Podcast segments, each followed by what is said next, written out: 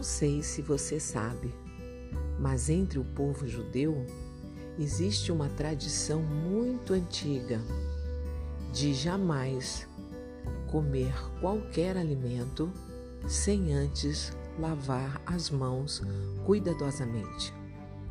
Eles têm, por tradição, muitas outras coisas em relação à higiene. Marcos, em seu capítulo 7, narra um momento em que Jesus estava na companhia de alguns estudiosos das Escrituras, que eram chamados de fariseus. E estes homens, ao observarem os discípulos de Jesus comendo sem lavar as mãos, criticaram os discípulos. E nesta passagem, Jesus vai falar sobre as impurezas do coração. Ele cita o profeta Isaías quando diz: Este povo com a sua boca diz que me respeita, mas na verdade o seu coração está longe de mim. A adoração deste povo é inútil, pois eles ensinam leis humanas como se fossem mandamentos de Deus. Este trecho está no livro de Marcos, capítulo 7.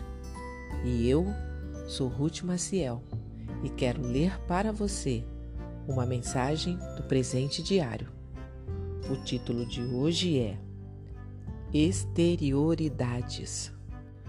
Vocês estão sempre encontrando uma boa maneira para pôr de lado os mandamentos de Deus a fim de obedecer às suas próprias tradições.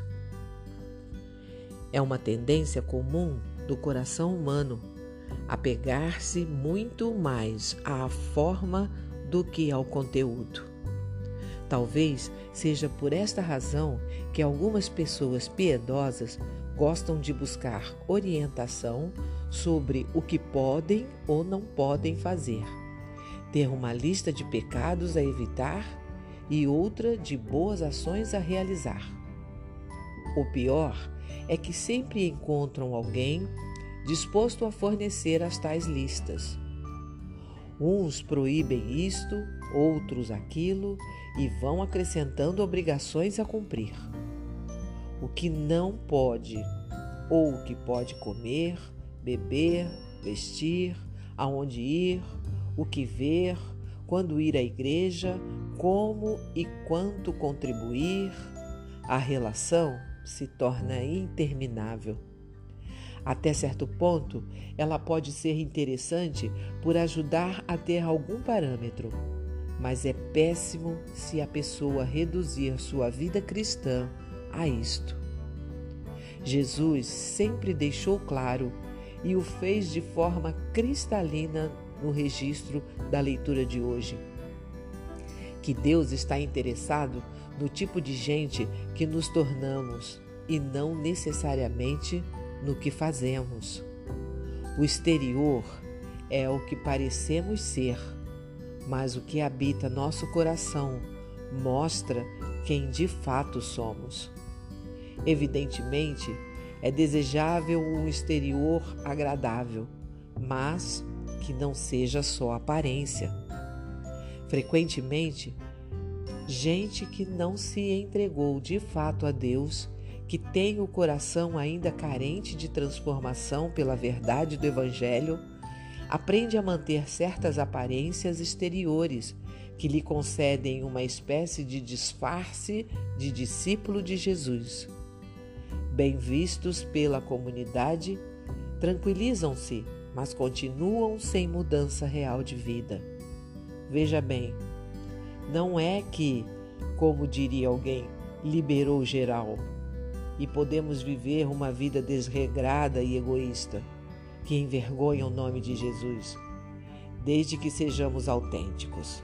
Pelo contrário, o grande desafio é lutar, chorar, orar, buscar incessantemente a real transformação que nos torne de verdade o tipo de pessoa que o Pai criou e salvou para ser.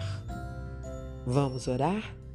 Pai, abre nossos olhos, não nos deixe descansar até que nos tornemos quem fomos criados para ser.